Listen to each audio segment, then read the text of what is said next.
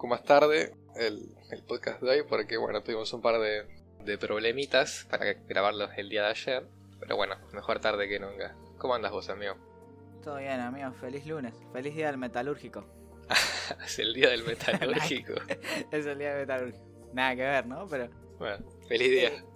Gracias, loco, gracias. Bueno, ¿qué te parece si arrancamos con las noticias de esta semana? Fue una semana súper movida, la verdad. Mucha música nueva, mucho bardo con la habilitación de los bares, muchas noticias copadas y también no tan copadas.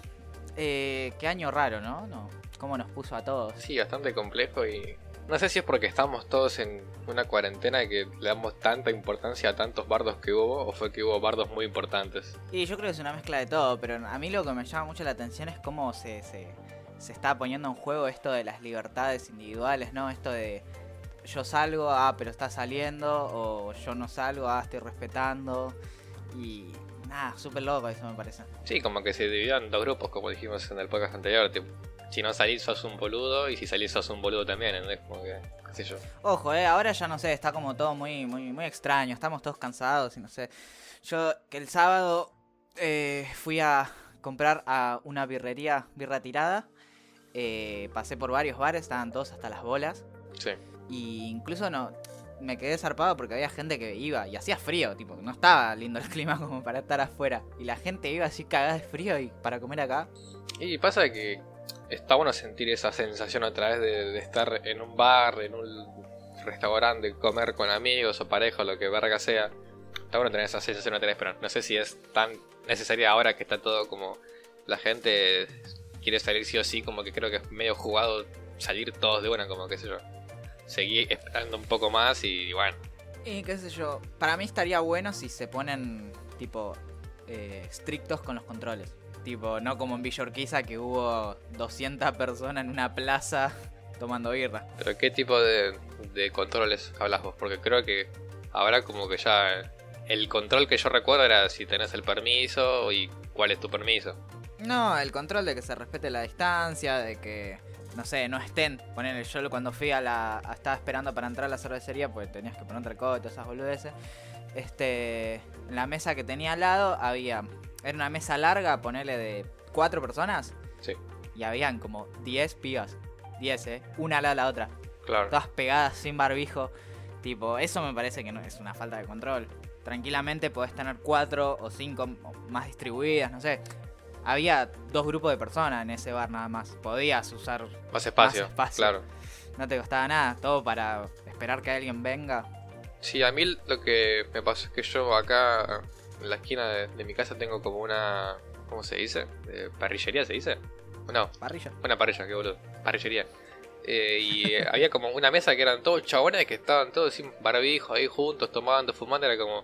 Ya tan rápido sin barbijo, tipo. Yo creo que el barbijo, tipo, como que te, te lo tenés que sacar cuando vas a comer recién, quizás. Pero antes es como no hace falta porque es como una esquina en la que pasa mucha gente, ¿entendés? Y es como que estás todo el tiempo expuesto, boludo, a la gente y sin barbijo, no sé. Sí, yo justo donde pasé era, tipo, eran dos bares pegados, uno al lado del otro, y en la vereda estaba lleno de gente. Pero, nada, era, era raro. Sí, bastante imprudentes. Eh, por otro lado, eh, una noticia interesante, no sé si fue esta semana o la anterior, pero tanto que veníamos hablando de la desaparición de Facundo Astudillo Castro, apareció. Sí, que se encontró rastros del cuerpo, no sé si el, el cuerpo entero y por lo que tengo entendido creo que se le dieron a los animales para comer, algo así. Mm, no, no sé si están así, lo que tengo entendido yo es que lo encontraron en un río ah. y que estaban haciendo una investigación, tipo, viste que entrenan a los perros. Claro Tipo, le estaban dando pertenencias de él para que vuelan adentro de los patrulleros para ver si el perro lo identificaba que haya estado dentro de un patrullero. Sí. Pero algo que me dejó re choqueado de, esta noticia es que, tipo, la madre contó que se enteró antes por las noticias que por la misma policía. Que encontraron el cuerpo. Claro, que se enteró de, de, que ya había aparecido por las noticias, ni siquiera por la policía. O sea, incluso después de todo lo que estuvo pasando, siguen haciendo las cosas mal. Y siento que como con el tema policía, va, no sé yo, al menos antes como que me sentía más seguro, pero hablando de la policía, ¿no? Pero creo como que ahora es volver a épocas anteriores de las, desapariciones en la que no podés confiar ni a palos en un policía. Tipo, ves un poli y te da miedo. Yo siempre tuve miedo a la policía. Le puedes preguntar a cualquiera, siempre que pasa un cana estoy como re cagado. No sé, porque es como que tengo ya adquirido eso de tenerle miedo a la policía. Tipo, eso de salir con documentos. Está bien que es algo de red de nuestros viejos, capaz, o incluso nuestros abuelos, pero no sé, pasa que me da miedo hasta ir a la vuelta sin documento. Por el tema de que me pare la policía, no sé por qué. Y porque ponerle. Más que no sé, como que hay muchas causas armadas y te agarran a vos que no, que no tenés documento y ya está. Sí, es como ese fantasma de la desaparición forzada que está incluso con tanto tiempo, va, no sé si es tanto tiempo, pero no sé, incluso con el, el mundo social que ahora todo lo que pasa lo graban las cámaras, todo lo que pasa es expuesto en redes sociales, incluso así sigue pasando esto. Y si no me equivoco, creo que esto ya lo hablamos antes, como que un policía dijo que murió de asfixia y los encontraron que murió de otra causa, ¿puede ser? Eh, no, se- según lo que dijo, igual va a tardar la autopsia hasta principios de octubre. Hmm. Pero así muy por arriba lo que se dijo es que se murió por asfixia y que tipo violentamente, como que tiene golpes y esas cosas. Claro. Que estaban haciendo un estudio para porque hay una toma de asfixia que hace la policía. Tenía un nombre bastante extraño, tipo agarro la grulla, algo así, tipo posta Claro. raro. Estaban viendo si murió por esa toma. Claro, Va, tipo, si, no murió, lo mataron. si murió por esa toma es como que fue un policía, se podría decir. Hmm. Bueno, también una noticia interesante fue lo de Messi, dio una de las noticias más importantes de su carrera. Tranqui en su casa. El mallita y ojotas, chill. Mallita de OJ. ¿Quién pudiera? Tiró ahí este virus de Sí, mierda. clave como lo dice, no, el, el coronavirus es este virus de mierda. eh. Pero nada, así que se queda en el Barcelona, vamos el Barca. Igual yo confío en que lo van a alargar por la presión social. No sé, es mi. Yo mi no creo que lo larguen gratis, sino que se va a ir gratis a fin de año cuando termine la, la, la temporada. Es como se va gratis y listo. Puede ser. Uno de los temas también interesantes, ya es como un poco bastante viejo, pero lo leí, me pareció interesante me- que lo charláramos un poco. Tiene que ver con todo esto de la tecnología. No sé si, si estuviste al tanto de que esta semana se estrenaba Mulan. Sí, Y lo que Disney Plus, que es la plataforma que lo, que lo está comercializando, como no hay cines para verlo en estreno, hizo una especie de estreno y querían cobrar 30 dólares. Va, no, querían no, lo están haciendo 30 dólares el estreno. Que fue súper interesante porque hubo un re. como que la resabotearon a la película. Todo el mundo se empezó a quejar. Hay varias teorías. Uno que dice que es que por el hecho de cobrar, las otras empresas como Amazon Prime, Netflix, pueden llegar a hacer lo mismo. Otra también es de que la actriz de Mulan estaba a favor de las represiones que hubo en Hong Kong, entonces como que no les copaba mucho que salga esta película. claro. Pero nada, loco. Para mí es una locura porque es súper caro, sea del país que seas. Tipo, creo que mismo para ellos es un montón de, de 30 dólares. Y me parece al pedo porque si vos ya estás pagando el Disney Plus, como que ahora tengas que comprarte una película, tipo, ¿para qué estoy pagando Disney Plus y tengo que pagar para ver una película? ¿entendés? Encima me parece que es independiente de Disney Plus. Tipo, lo ves por Disney Plus, pero el estreno lo, lo pagas tipo externo. Claro, cualquiera, una boludez. Una boludez. Seguramente encima ya la podemos encontrar pirata. Y sí, sí. Hoy en día al toque sale todo pirata. Y no es como antes que era bueno del cine, que se, que se escuchan las risas, las voces de fondo, era como que es más, te agarran la peli online y te la graban y listo. Eh, otra noticia también relacionada con lo que es la tecnología que me pareció también súper interesante es que no sé si viste que el emblemático Elon Musk tiene como un proyecto de un chip neuronal. Sí, algo de eso tenía idea. Qué raro, que tipo su fin es resolver los problemas de salud relacionados con la edad y el daño neurológico, sea por nacimiento, ceguera, sordera, etc., por edad o por algún accidente cardiovascular. Hmm. Dice que estos problemas tienen que ver con un problema eléctrico que sucede en el cerebro y que la solución es eléctrica. Y siento que esto como que es medio raro porque si antes rompían tanto las pelotas con el tema de la vacuna, que te van a controlar con la vacuna, ahora con esto cómo va a ser. Sí, ahora es re picante. Ahora se viene la Real Grieta, me parece. Va, ahora no, capaz que en 10 años, pero se está acercando la Real Grieta de los pro tecnología, anti tecnología. Viste que hay gente que está muy en contra de lo que es la tecnología. Sí, no sé por qué. Y hay ot- otra gente que está muy a favor. Sí, es súper raro, como que siento que estamos empezando en la época de, la era súper informática, tipo, como que ya estamos en una, pero ahora como que pasamos a una que es súper informática. Claro, como es el, el inicio entre que es tipo robots o no sé, algo más tranquilo. Claro. Pero nada, eh, la Real Grieta, ojalá que, Yo voto por la tecnología, la verdad. Es que más de lo que ya nos tienen controlados o vistos, más, qué sé, qué sé yo. Es que sí, ya es un montón, somos todos consumidores de este fucking sistema, qué sé yo. ¿Qué más pueden hacer por nosotros? Que puesta... ¿Ponernos mejores promociones? Tipo, toda cosa que hacemos ponemos todos nuestros datos, nuestro DNI y tal, y como que ya saben quién carajo somos todos y qué hacemos todos, ¿no? Porque tenemos el celo que tiene micrófono que te capta todo el audio, es como... Si vas a hacer algo malo, es tu culpa. Tipo, y si, se enteran, bueno, vale ahí. Pero como saber, ya saben. Sí, posta, yo que estoy viendo lo de Google, estoy haciendo un curso de Google eh, Ads, Display y Analytics, y es súper loco cómo maneja la publicidad Google. Tiene una herramienta donde te secciona las personas que entraron a tu página web o que vieron tu anuncio, te la secciona por edad, por género, por qué dispositivo lo están viendo. Incluso hay una opción que te muestra los intereses, que eso me parece súper loco. Posta. Mm. Bueno, segundo tema del día, súper interesante.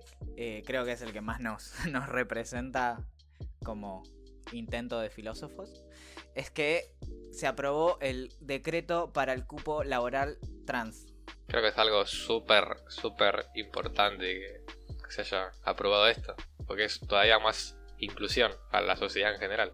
Sí, qué loco cómo no, nos hacen creer que somos todos iguales y tenemos mérito y qué sé yo, y tipo, incluso hoy, año 2020, sigue habiendo un grupo de gente que tiene dificultades para el acceso a, a un trabajo, ¿no? Que es algo tan necesario. Esencial. Es que es loco cómo tienen que seguir sacando leyes para que. Leyes. No, leyes. Re mal leyes. Esas son las papas fritas. Como que tienen que seguir sacando leyes para seguir incluyendo gente. Tipo, ah, hace falta que saquen una ley. Tipo, si siguen siendo personas y si son consideradas personas, como que no tendría que hacer falta una ley. Siento que eso es más como meterle el dedo en el culo a los que dirigen todo para que sí o sí metan a esa gente. Y pasa está bien, yo creo que ese es un poco el rol, el rol del Estado de, la política, que tratar de, disminuir esa brecha de... Porque también el, sistema en el que estamos eh, genera mucha desigualdad y emparejar esa desigualdad me parece que es la tarea del gobierno. Sí, totalmente. O intentar que no sea tan despareja, qué sé yo. Eh, algo súper loco, dos cosas. La primera es que había escuchado hace poco un estudio, no, sé si fue una entrevista o un artículo periodístico, pero que estaba muy relacionado esto del acceso a la seguridad social con el trabajo. Tipo, vos trabajás y seguramente tengas eh, seguro médico me sale, pero ¿cómo le decimos acá? No es seguro médico. Hora social. Hora social. Seguro tenés hora social, puedes pagarle la educación a tus hijos, puedes pagarte a vos tu educación. Tenés, bueno, la RT si llegas a tener algún accidente. como que tenés un montón de protecciones que, son súper importantes. Y no tener acceso al trabajo te saca muchas de esas cosas. Claro. Pues bueno, yo me imagino que si estás trabajando en el negro, claramente no tenés esas opciones, ¿no? No, y encima en Argentina que, que somos como un país que tiene mucha cantidad de personas en, negro, claramente habría que hacer una reforma laboral, porque también yo creo que está relacionado el tema de, de que hay tanta gente en negro con que es muy difícil tener empleados también. El tema de los juicios laborales, el tema de...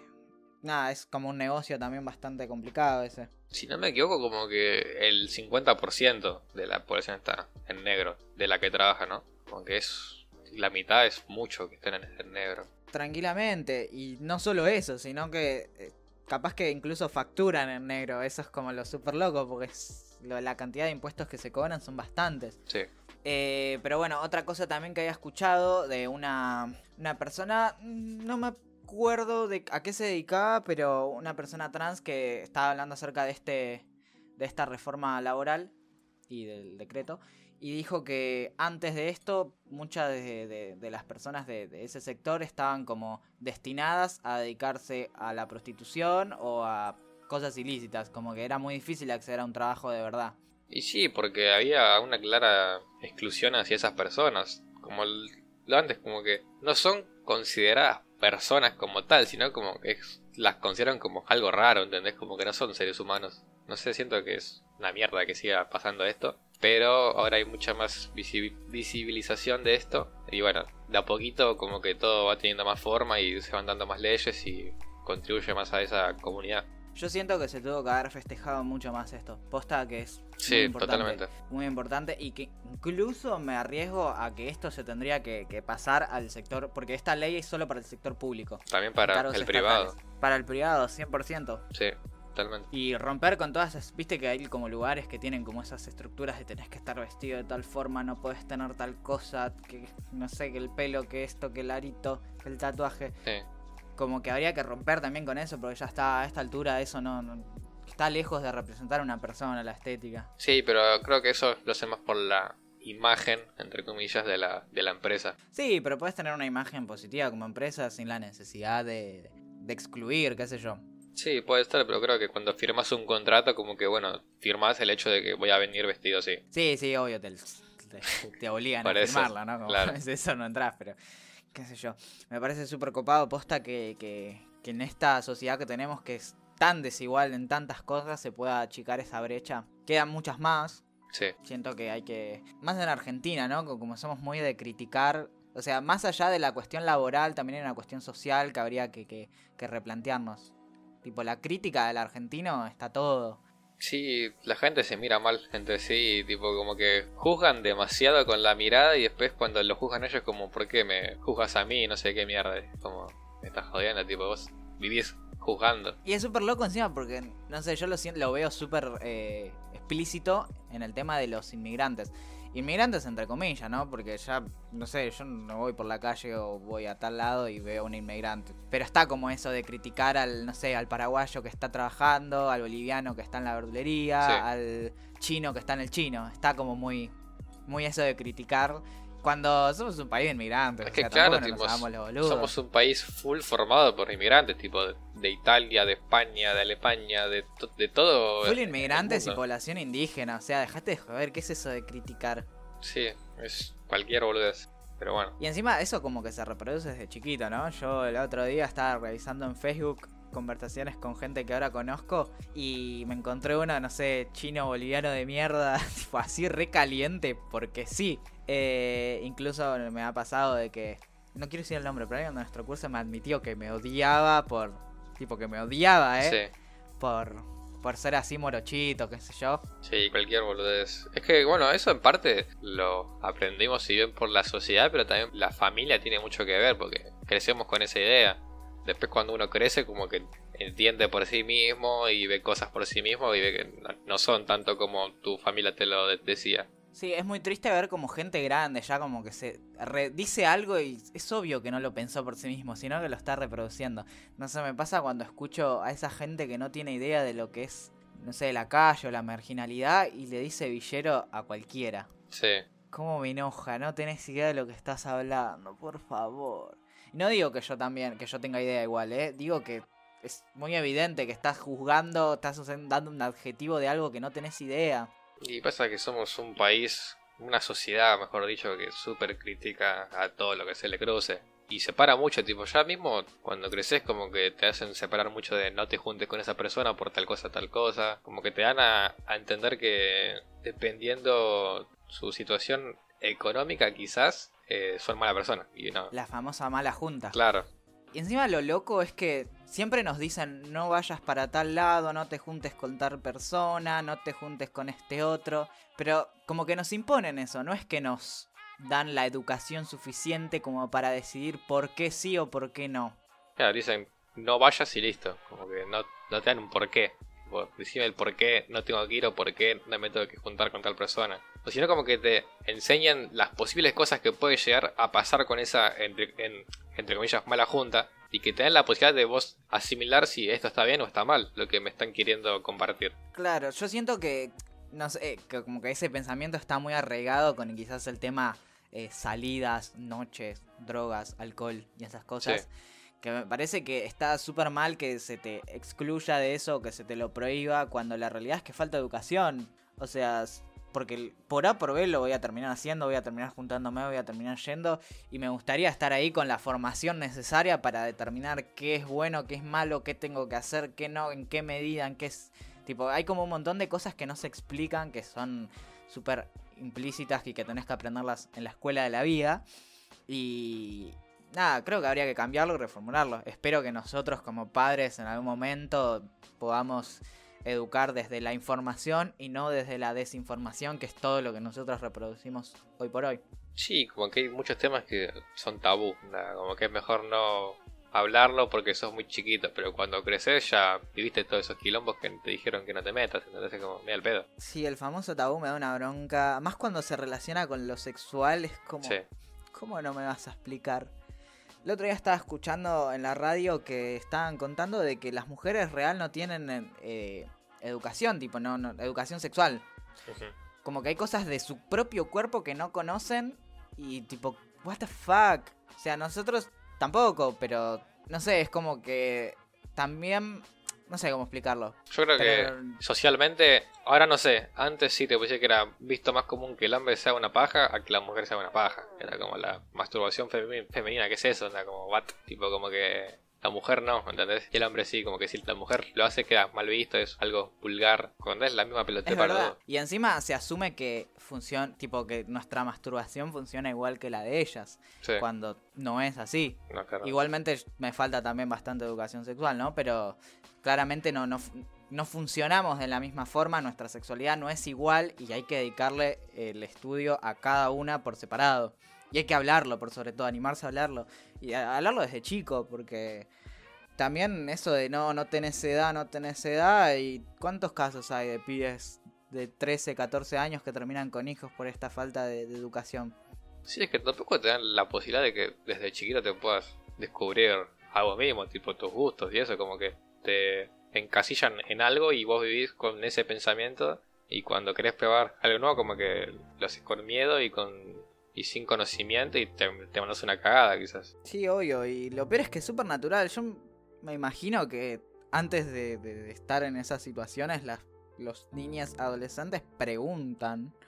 O mínimo lo googlean. Y hoy en día como que Google te muestra todo, pero no siempre te muestra de la mejor manera. Sí, algo que me dejó súper zarpado, que quizás también es súper controversial, pero es que cuando estaban contando esto de que la mujer no tenía educación, el hombre dijo yo tampoco, yo lo que sé lo aprendí en el porno.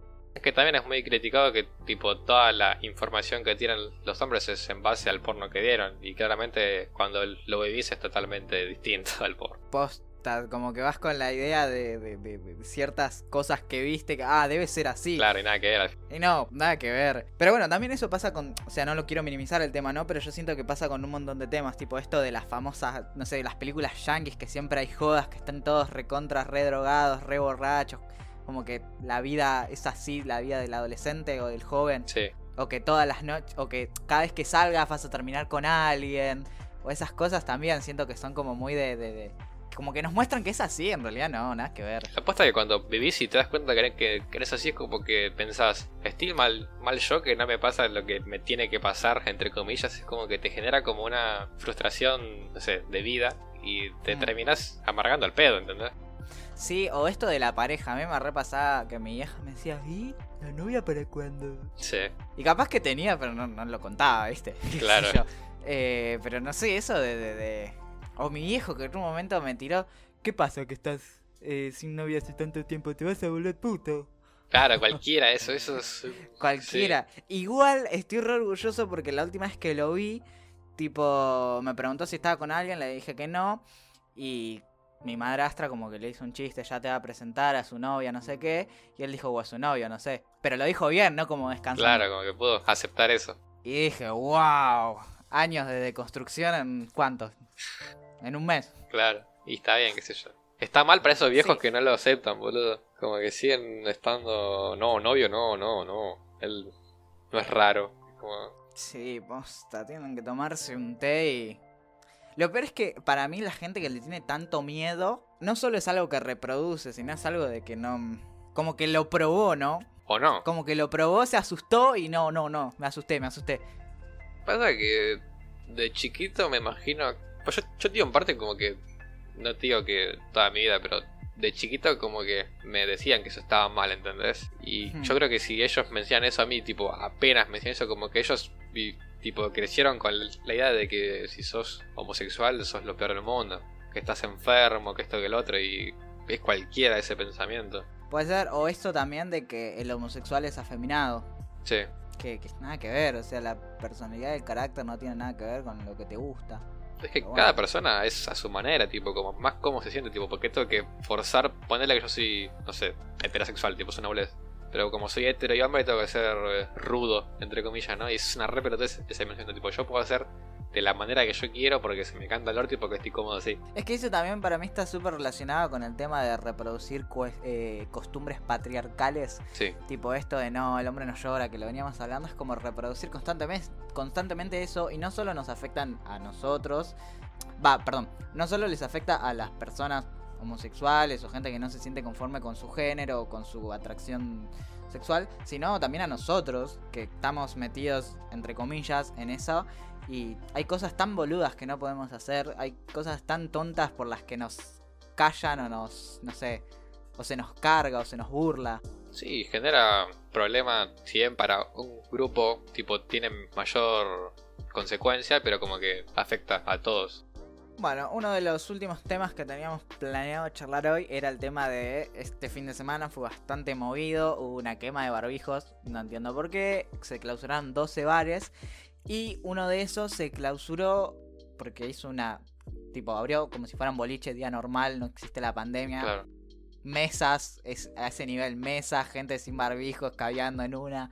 Yo no entiendo la necesidad total de, de salir y joda, joda, tipo, entiendo que está bueno ir a una joda esto y otro, pero tanta necesidad tenés de, de ir sin barbijo, sin cuidarte, toda esa mierda, tipo, hay gente que murió por esto y hay gente que está enferma y entiendo que a vos quizás no te pasó o no te tocó en ningún grupo cercano, pero es una pelotudez quemarte el barbijo, boludo. Posta. Lo peor es que hay fotos de que la gente que fue a quemar barbijo era población de riesgo. Que es una boludez. Es que es como lo que dijimos, no sé si el tercer capítulo, que era lo de las, las teorías conspirativas, como que tienen metido en la cabeza de que el barbijo no sirve porque un día te dicen que sirve, otro día dicen que, que no sirve, tipo. Pero si no, no es que solamente Argentina es el único país que usa barbijo. En todo el mundo se usa barbijo, ¿entendés? Y claramente es una prueba de que si usas barbijo hay menos eh, probabilidad de que te contagies. Más allá de que estemos con el virus o no, tipo, es más sano, entre comillas, y seguro. Es una paja, sí, pero sé yo. Claro, lo peor es que te haces mal a vos, porque el otro si tiene barbijo, bueno, ponerle que tiene menos probabilidad. Lo loco también que escuché de, de, de esto de la quema de barbijos es que la gente no es consciente, porque no se trata solamente de la población de riesgo, porque en el momento en el que el sistema de salud colapse, lo cual está muy cerca de pasar, si a vos, no sé, te cortaste un dedo en tu casa, te caíste, tuviste un accidente de tránsito, eh, tu hijo se cayó jugando en tu casa y se rompió la cabeza, no lo van a poder atender. Claro, porque no va a haber una, una camilla para él, porque está toda ocupada por los boludos que salieron y, y se contagiaron. Claro, no va a haber infraestructura para, para sostener esas cosas. Y tipo, cuando leí eso dije, wow. Tampoco quiero decir que es- está mal salir, porque, a ver, en Argentina se puede salir ya, por suerte. Te puedes juntar con amigos en aires libres, pero Y en bares. Claro, pero, Ahora. pero si salís, salí con los cuidados que tenés que tener. Tipo, no, no te cuesta nada, yo, pasarte un poco de alcohol en gel, usar el barbijo, tipo que te lo sabes cuando comes o cuando tomas algo. Pero más que eso, onda, tipo, tanto te afecta estar con el barbijo 10, 15 minutos y después comes y esa mierda, tipo.